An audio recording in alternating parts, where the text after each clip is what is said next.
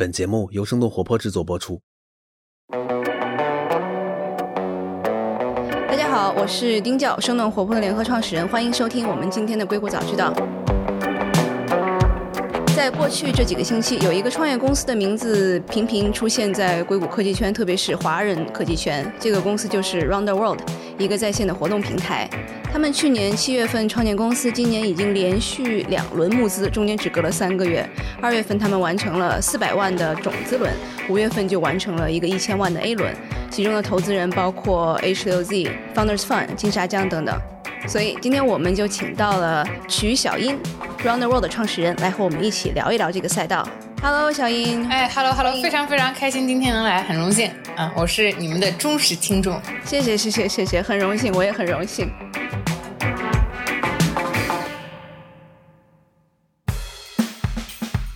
欢迎来到生动活泼传媒旗下《硅谷早知道》第四季。这个世界因科技创新而巨变，那就请和我们一起在最前线观察科技创新所带来的变化、影响和机遇。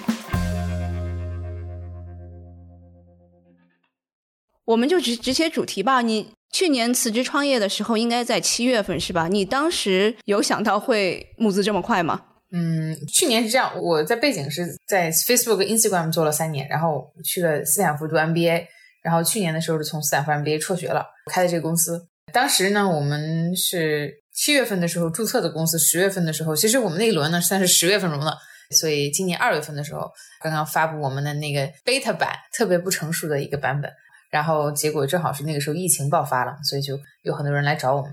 嗯，那其实当时你七月份不算是辞职出来，你算是这个退学出来。当时是做这个项目是有一个什么样子的一个契机呢？因为我听别的这个对你的采访，其实说到你可能是当时是被你妈妈的一个经验给这个影响了，对吧？然后你可以再再复述一下这个故事吗？呃，我是青岛人，从小就在青岛长大跟出生。我妈呃，青岛的一个医生，她从来没有机会参加过这种国际的会议。那就是去年的时候呢。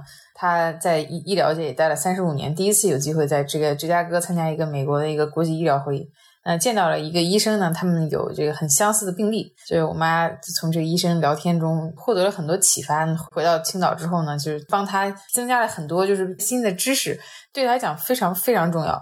三十五年来第一次有这样的机会，就我们就在当时在想说，就像我妈这样的人，她在青岛也是一个比较专家级别的医生了，但是她没有这种机会接触这种同样一个专业其他国家的医生。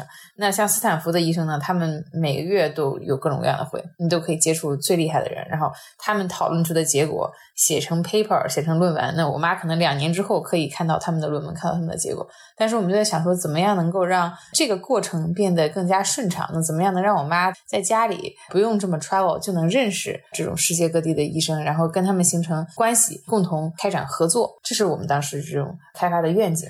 对你当时其实创建这个时候还是在上学嘛，就是因为这样的一个创业想法，你就觉得可能上学没太大必要了，然后就退学了，是吗？对对，就说我可能一直就没觉觉得一定要上完这个学，但是更多的就是想说找一个比较好的想法，但就是一直是说如果有好的想法的话，我就是可以出来。正好那个时候就是天时地利人和，就是我也找到了我想要的那个扣方呢，他恰好也有那个时间也想出来。然后呢，我们当时有做了，就是也试过几个 idea。这个 idea 呢，就是我们试了很多，自己办过很多会议，开始线上的会，发现大家很喜欢。后来我们又帮别人办了线上会，大家还是很喜欢。所以我们自己有一个这样的一个探索期，然后发现这个确实挺靠谱的。加上那个时候我扣方呢也想出来，所以正好是天时地利人和，我们就出来了。嗯嗯。那我们先说一下，呃，你的一个产品的大致的形态吧，要不然可能听众会有点这个模糊。我自己试了一下，我觉得是有很多是很模拟我们线下面对面的这样的一个交流的这样的会议的。对，能不能帮我们介绍一下你的产品？可以可以，我们那是一个线上，就是这种活动平台啊，它不是一个那种工作会议。我们主要做的是这种活动。那我们做的事情呢，就是有各种各样的模板，能够让一个办会的人很方便的选几个模板就可以办一个会。那可以把大家召过来，从说邀请演讲嘉宾来啊，到管理这个会啊，到卖票啊，然后到欢迎 attendee 啊，组织这个就是开会的这些整个流程，我们都管。我们的核心竞争力是就是 focus 在就是人跟人之间。能够社交这件事情上，那有的时候你参加活动的目的就是为了跟其他的小伙伴们认识，为了跟其他的演讲者能够更好的交流。所以说，我们 focus 在这个这种社交的这个东西上。所以我们很多的一些模板，就是我们有很多模板，比如说有个炉边谈话模板，什么圆桌会议模板，有个什么鸡尾酒会模板，为了满足这些不同的这种社交的场景的需求。比如说鸡尾酒会呢，就是一个我们叫做 online cocktail party，你就可以每五分钟呢跟一个不同的小伙伴聊天，然后呢这小伙伴可能跟你有共同的兴趣或者有共同的这个专业啊，比如说这是一个产品经理的呃鸡尾酒会，或者这是一个这种像我妈这种小儿神经医生的鸡尾酒会，那你就可以认识其他的医生，然后呢你们能够建立联系，然后呢下一次活动的时候你们还可以互相保持联系，这是一个场景。当然我们还有一些比如说什么见面会的场景，比如说有一个专家，那他可能想跟这个专家。能够进行互动，比如我可能会上台跟这个专家合影留念，就做的是就是这种社交性的和交互性比较强的这种会议场景。对我自己试了一下，我觉得像你刚刚讲的，是一开始我作为会议主办方，我可以把人分成不同的组，然后让不同的组之间的这个参会人员可以通过前面的三分钟到五分钟，然后随机的。把大家这个组合在一起，我觉得这个功能其实是在线下。我们比如说去一个鸡尾酒会，我们可以先随机的先跟某一个参会人，然后去聊一聊。其实这个就能够让这个参会者有一个这个身临其境的感觉，因为现在所有的会议都是发生在像是 Zoom 这样的一些平台上面，其实参会者基本上是比较单调的这样一个体验吧。然后我看到另外一个，我觉得是挺 挺好玩的，也不能说是彩蛋，就是说这个作为我是演讲者，我可以看到听众对我的演讲内容的一个反馈。然后有一个是比较困惑，然后有一个是比较这个讲太好了，这个 mind blowing，对吧？你们在这个做社交产品上面，因为你们两个的背景其实都是从，像你是从 Instagram，我忘了你 co-founder 是什么样的一个 Facebook，所以在。也是 Facebook OK，然后其实你们在在这个社交上面其实下了蛮大功夫的，对吧？对我们，因为可能以前有社交背景，但是我们跟 Facebook 可能区别是，Facebook 更多的是你这认识人是在线下进行的，然后你现在 Facebook 加完好友之后，你跟他保持联系，你可能给他刷刷朋友圈这种。我们这种场景是你都不认识他，我们想帮你认识他，所以说场景上甚至有的时候可能有点像那种 dating 的那种。感觉，但是 啊，我们又不是 dating，对，所以可能有些时候甚至会有这种感觉。你一开始是怎么样去想到这些功能的？我觉得其实我们就在想，你说你为什么参加一个线下会呢？我妈为什么花好几万块钱飞这么多趟？她就是她在家看视频不行吗？哎，还先去北京弄个签证？她不就是说，哎呀，专家在讲课的时候，你还可以举手回答个问题呀，或者你讲完课之后可以上专家的那个面前，对吧？问问，哎，说还有个问题，能不能再跟你聊聊？对，可以，可以这样。我妈可能想要的是这种互动的感觉。那另外就是你在那里拿咖啡的时候，你排队等着，顺便就有个医生，哎，你是谁？我是谁啊？我们认识认识。或者说，哎，我可能晚上有一个饭局，大家一起去一下。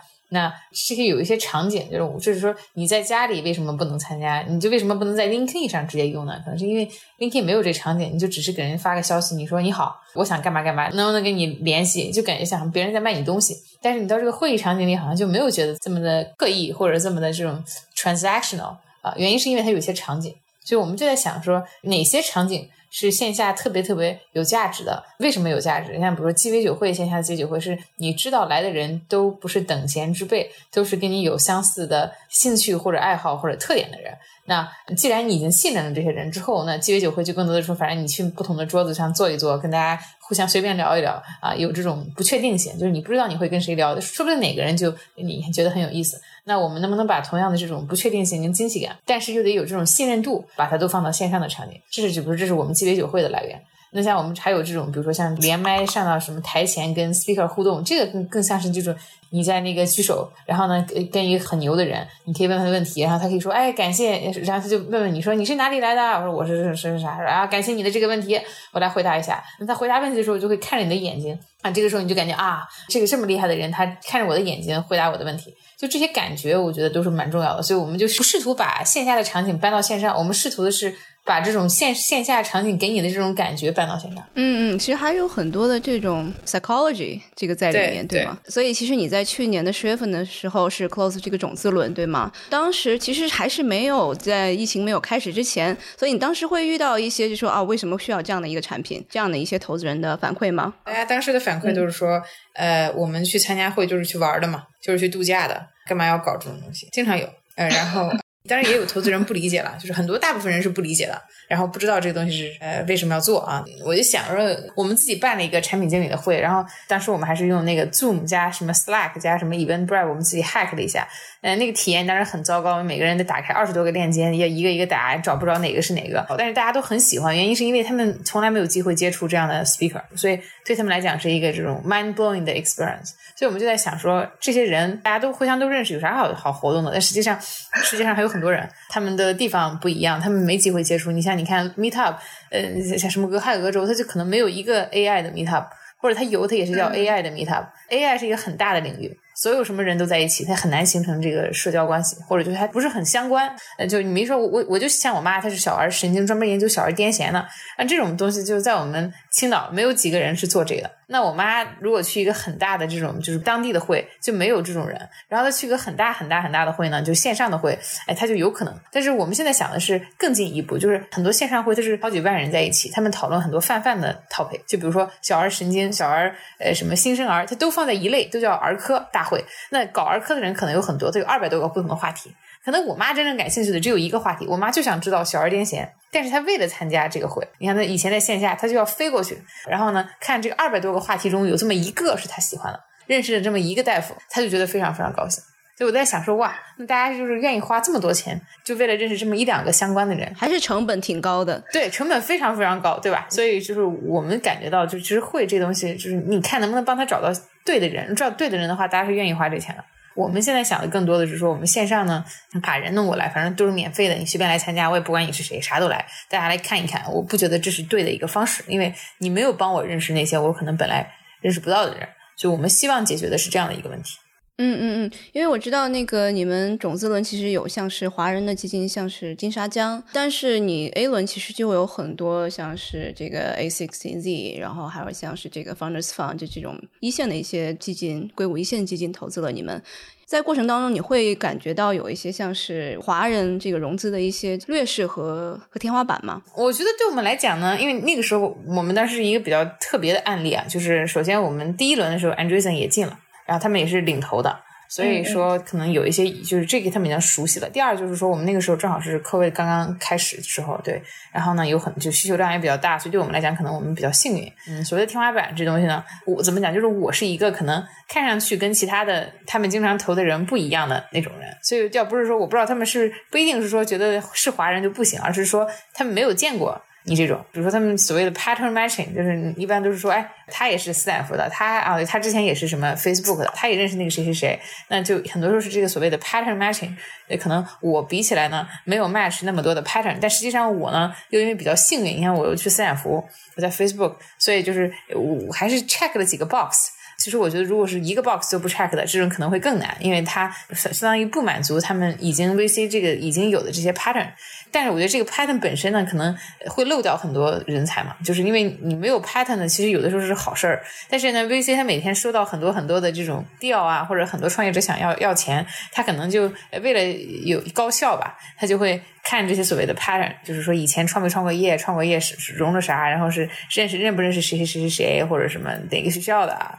然后呢，以前有没有在 Google 什么 Facebook 干过呀？或者干嘛干嘛？是不是以前 YC 的什么？他有很多这种所谓的 pattern，对他来讲是一个省时间、能够高速筛选出这个有价值公司的方式。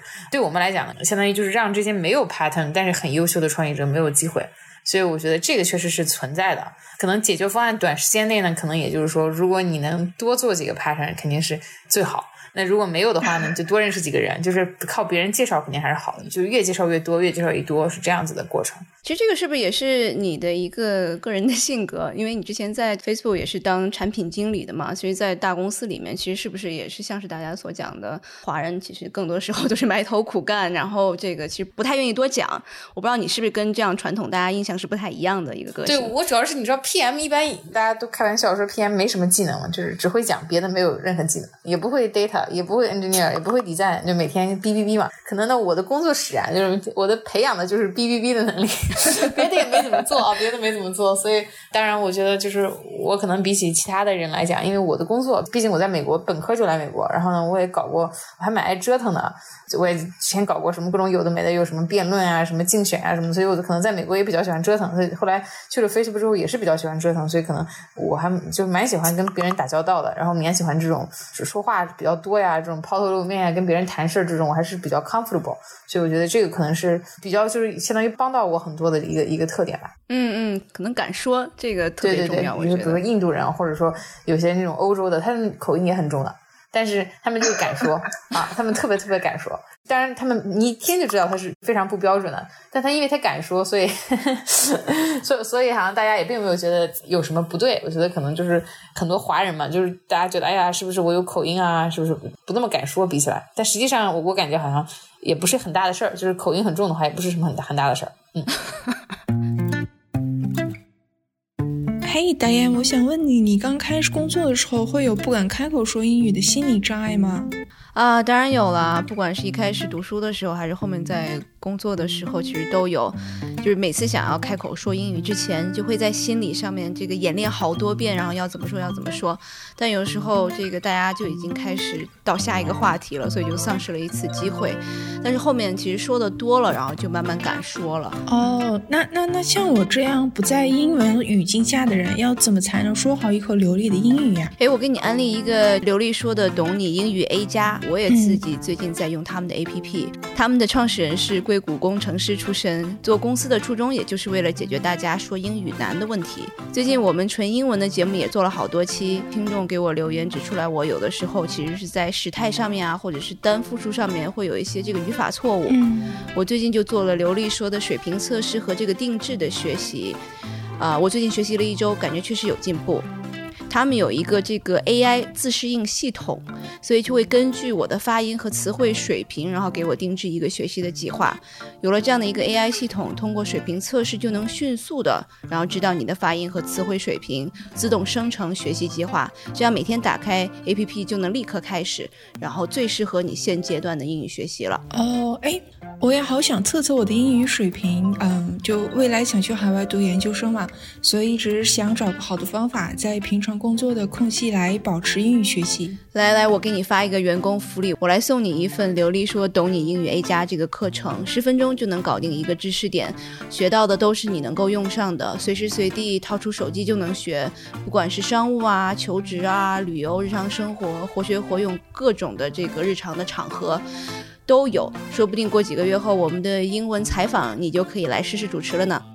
好啊，好啊，那那谢谢老板啦，我这就去下载。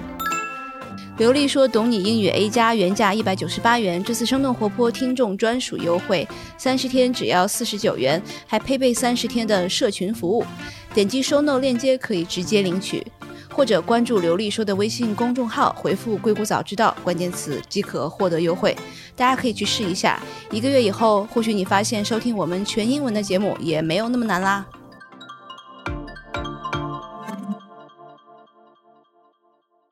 呃，因为我们之前在沟通的时候，你说其实疫情之后，大家对网上做活动的需求也会有不一样。你说二月份的这个需求跟五月份需求都还是不一样的，对吧？所以我不知道这一块是怎么说的。我觉得刚我们刚上线的时候，需求就是我我有个线下活动取消了，我现在搬到线上来。现在就是都搬了一遍了，发现好像也就那么回事儿。呃，Tandy 也有点审美疲劳了。呃，所以说现在更多的是怎么能让他们 engage，怎么让他们特别嗨起来，这块儿可能是大家现在在乎的。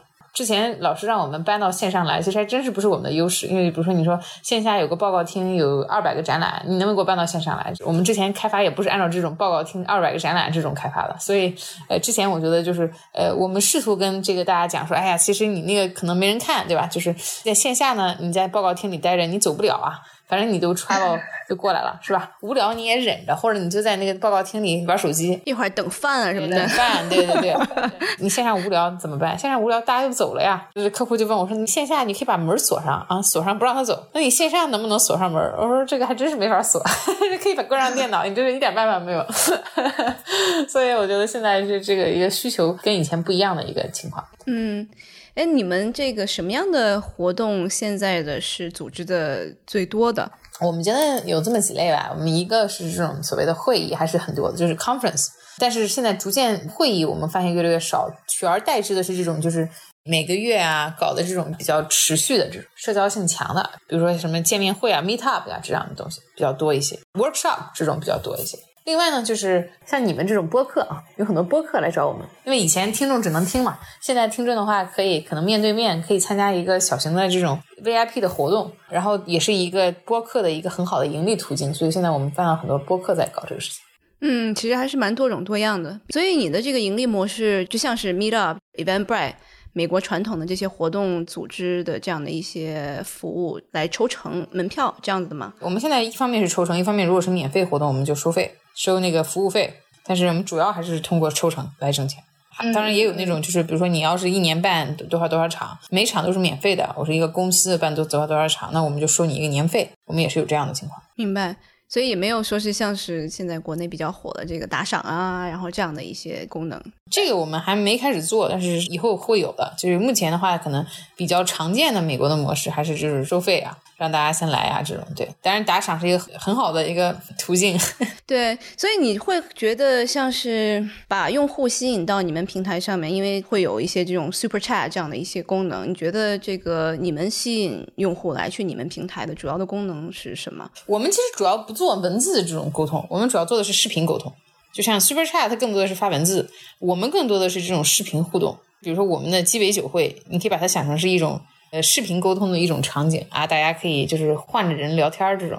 那我们还会有别的东西，比如说我们还有这种什么上台见面会，这其实也是一个视频的一个交互方式啊。你在下面，现在快上台上台，那可能一会儿露脸，啪一下又又又露脸了，对吧？就这些有很多这样的就是视频的交互方式。我们其实真正做的是相当于有相同兴趣跟爱好或者特长的不认识的人之间的一个交互方式。解决方式就是让任何人都能很轻松的，你来我们产品弄几个按钮就可以办一个两小时的会，然后大家就特别特别嗨。然后呢，把比如说你说我要搞一个产品经理的，我要搞一个播客听众的，你就是来我们这儿选几个按钮，啪啪啪点一下，砰。就是两小时，就是一个大家都很嗨，互相都很认识，然后弄完了之后能认识十个小伙伴的这样的会。嗯嗯嗯，因为我觉得现在像是陌生人社交这样的产品也有一些，它可能是集中在这可能情感方面的交友为主吧。所以有一些像是我们这种商务的会议，会不会很多人就觉得我不太愿意露脸，然后马上把我的视频打开，然后跟陌生人这个聊几分钟，他们会不会有这样的一个心理障碍在里面？我们以前是这么觉得，是有肯定有这种障碍，所以我们一开始鸡尾酒会刚上线的时候是语音的，呃，没有视频。结果刚 launch 了一个月，客户就说怎么还没有视频呢？就我们发现这个世世界变了，大家现在每天不都是蓬头垢面的在家里嘛？因为以前我们担心说，哎呀，你万一那个化妆化的不好，是不是睫毛那个地方没有贴好，会不会觉得或者眼线花了，你会不会就不愿意参加了呀？或者你是穿着睡衣，是不是就不愿意参加这种视频的会了？其实发现没有，可能除了就吃饭的时候，大家可能是不愿意。其他的就是没有没有在没有在怕的，对对对，我也是素颜跟团队开了大半年的会了，然后最近我突然发现每天化一个妆，然后跟大家开会的心情更好，而且是我还想更多的露脸，因为我反正妆已经化了。我要向你学习学习，我我现在都蓬头垢面了很久了，半年都没怎么出家门了。哎呀，这个其实有时候就是把自己心情变好的一个方式吧，对。你在这个募资的过程当中，会不会有人会 challenge 你？比如像是 Meetup、Eventbrite 这样传统的这些公司做网上会议这个订票的公司，他们转型你怎么办？当然有啊，我我们什么质疑都听说过了。呃，降低社交门槛的，能够互相认识，这是我们干的事情。收不收费，那是一个认不认识的标准。有些是要有门槛的啊，你们都是要交一百刀才能进，都不是等闲之辈，是吧？嗯，可能更促进互相社交。有些是不用交钱的，有些是免费的，但是是一个必须邀请才能进。有些是讨论一些特别难懂的东西，反正知道你能进来的人肯定是有共同语言。那我们其实做的是这样的事情，我们真正解决的问题是帮你认识一个世界各地的跟你相兴趣相投、意见一致，还有就价值观比较符合，然后能让你们制造个啥场景让你们俩聊起来，聊完了之后嗨嗨完了之后保持联系，这是我们这是真正做的事情。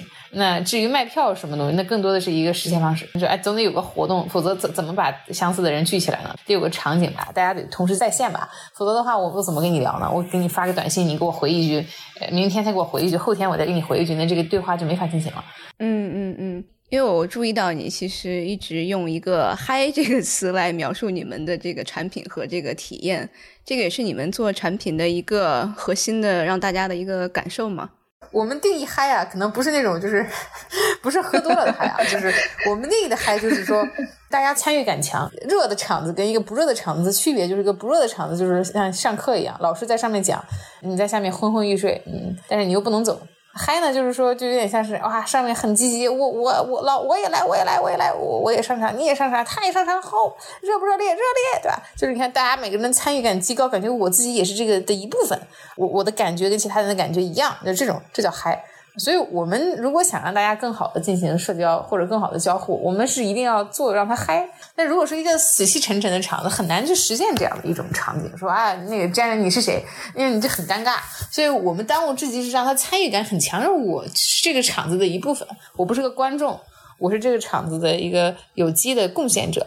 然后呢，这个让我感觉到这种气氛，因为有的时候其实你说你跟别人交互啊什么的，是一个心理的东西，是一个主观的东西，就是你需要感受到那种感觉，那一下大家突然都站起来或者都干嘛，就是线下的时候不是都什么都握起手，或者说都啪啪啪鼓掌，而且笑的可可欢了，笑抽气了，这是一种主观感觉，但这种感觉会让你觉得哇，那个人也觉得这个笑话好笑，我也觉得好笑，哇，咱们俩这个英雄所见略同，这种感觉一下让你们俩变得很很近，嗯，这都是主观感受，其实都是。所以，我们如果想帮你变得更近，我们就得给你制造出这种主观感受。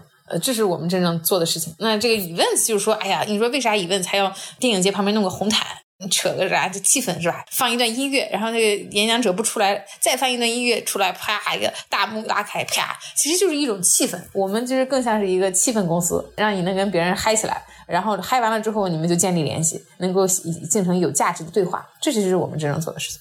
哎，有没有一个功能是与会者他们这个最喜欢的、最能够让场子嗨起来的一个功能？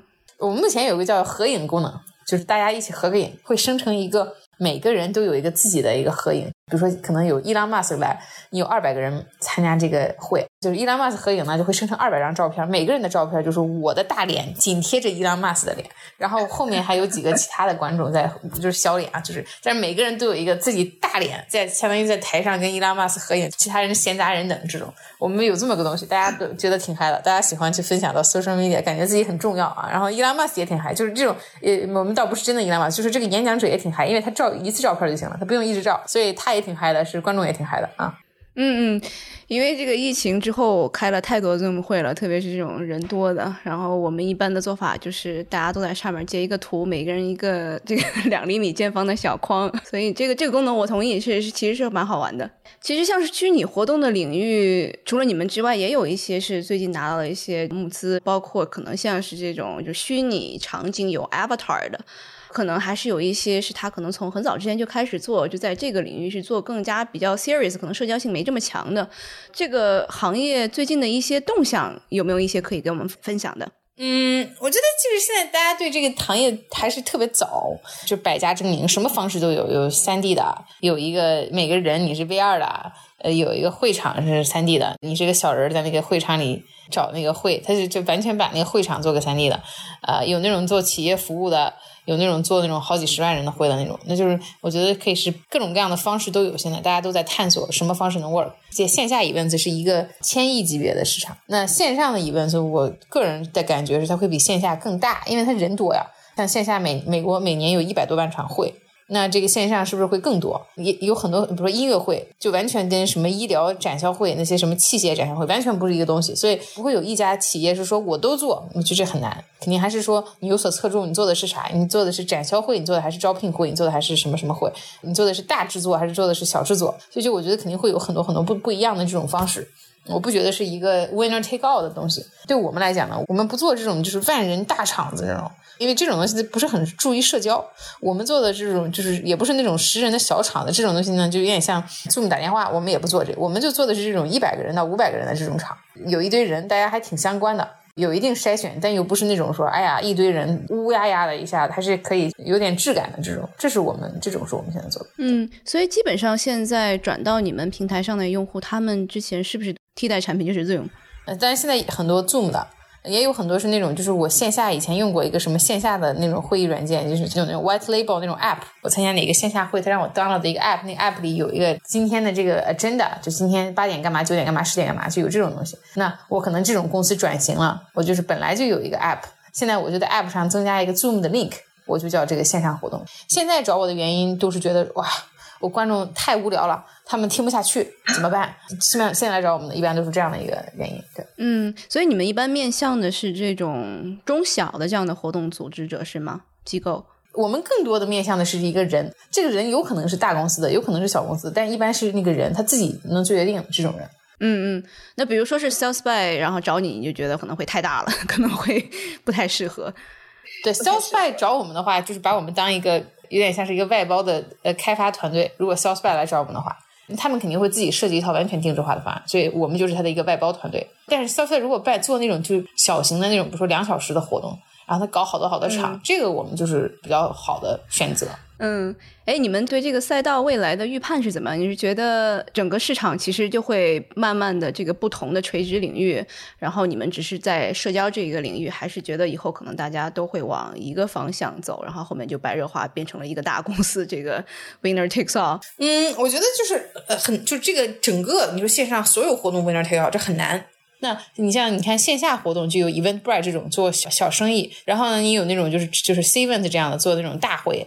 啊，当然也有那种定制化的那种，就专门定制化这种公司啊，可能做的是那种大生意，但他每年就那么几单儿。都，然后你有这个线音乐会，专门做音乐会的，这这又是好几个上市公司，什么 Live Nation 这样专门做音乐会的。那线上的话，可能也会是类似，就有这种 horizontal player，像 Eventbrite 这种，那就是这啥都有点。也有那种说，就是我就做音乐会，大型展销会，嗯，我就做定制化方案。我觉得可能都会有。对我们来讲，我们就是不做定制化，那特别定制化的，我们做的就是让每个人。都能啪啪啪搞一个这种两小时的活动，然后啪特别嗨，大家互相建立了很多联系，很高兴。以后我不知道这种十万人的会，它的形式是什么，我感觉肯定不是十万人大家都在电视前看着。在大家都在电脑面前看着，这个可能不太可能，太不嗨了。我不知道，因为你想你在你在线下的时候，十万人那个音乐会 Coachella，我那那感觉浩浩全是人，对吧？哇，每个人的尖叫声、吼声，哇，此起彼伏。歌手上台了，大家一起喊，那种感觉让你感觉热浪滚滚，这一堆人很特别热，挤得特别挤，然后汗汗汗水四溢啊！这是就线下还你线上你就这种十万人看 Coachella，你怎么感觉到这种此起彼伏的掌声？轰鸣声啊，喊叫声，汗水的味道啊，什么笑出的眼泪的味道，你感觉不到这种东西。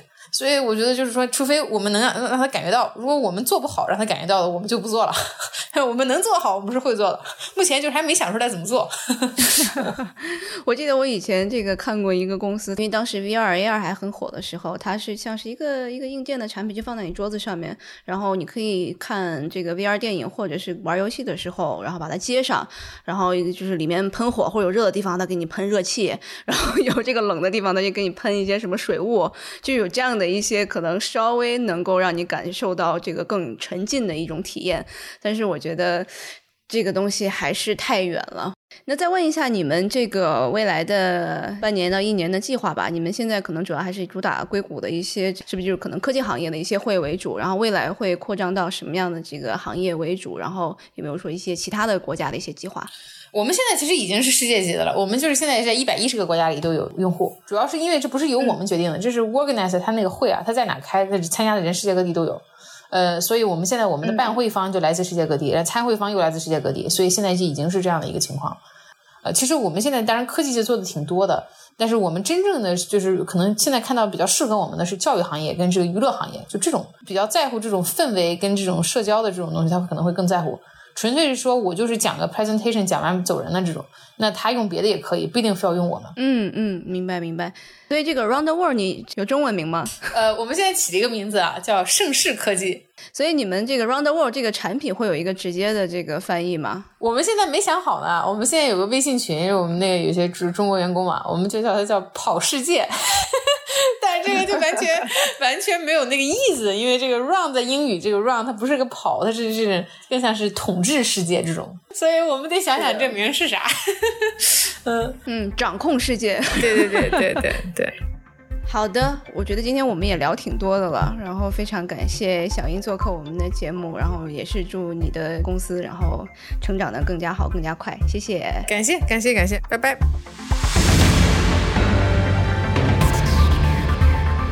今天的节目就到这里。这期节目除了主播和嘉宾，也感谢我们团队的迪卡布里辛和 Luke，他们在最短的时间内完成了节目后期制作。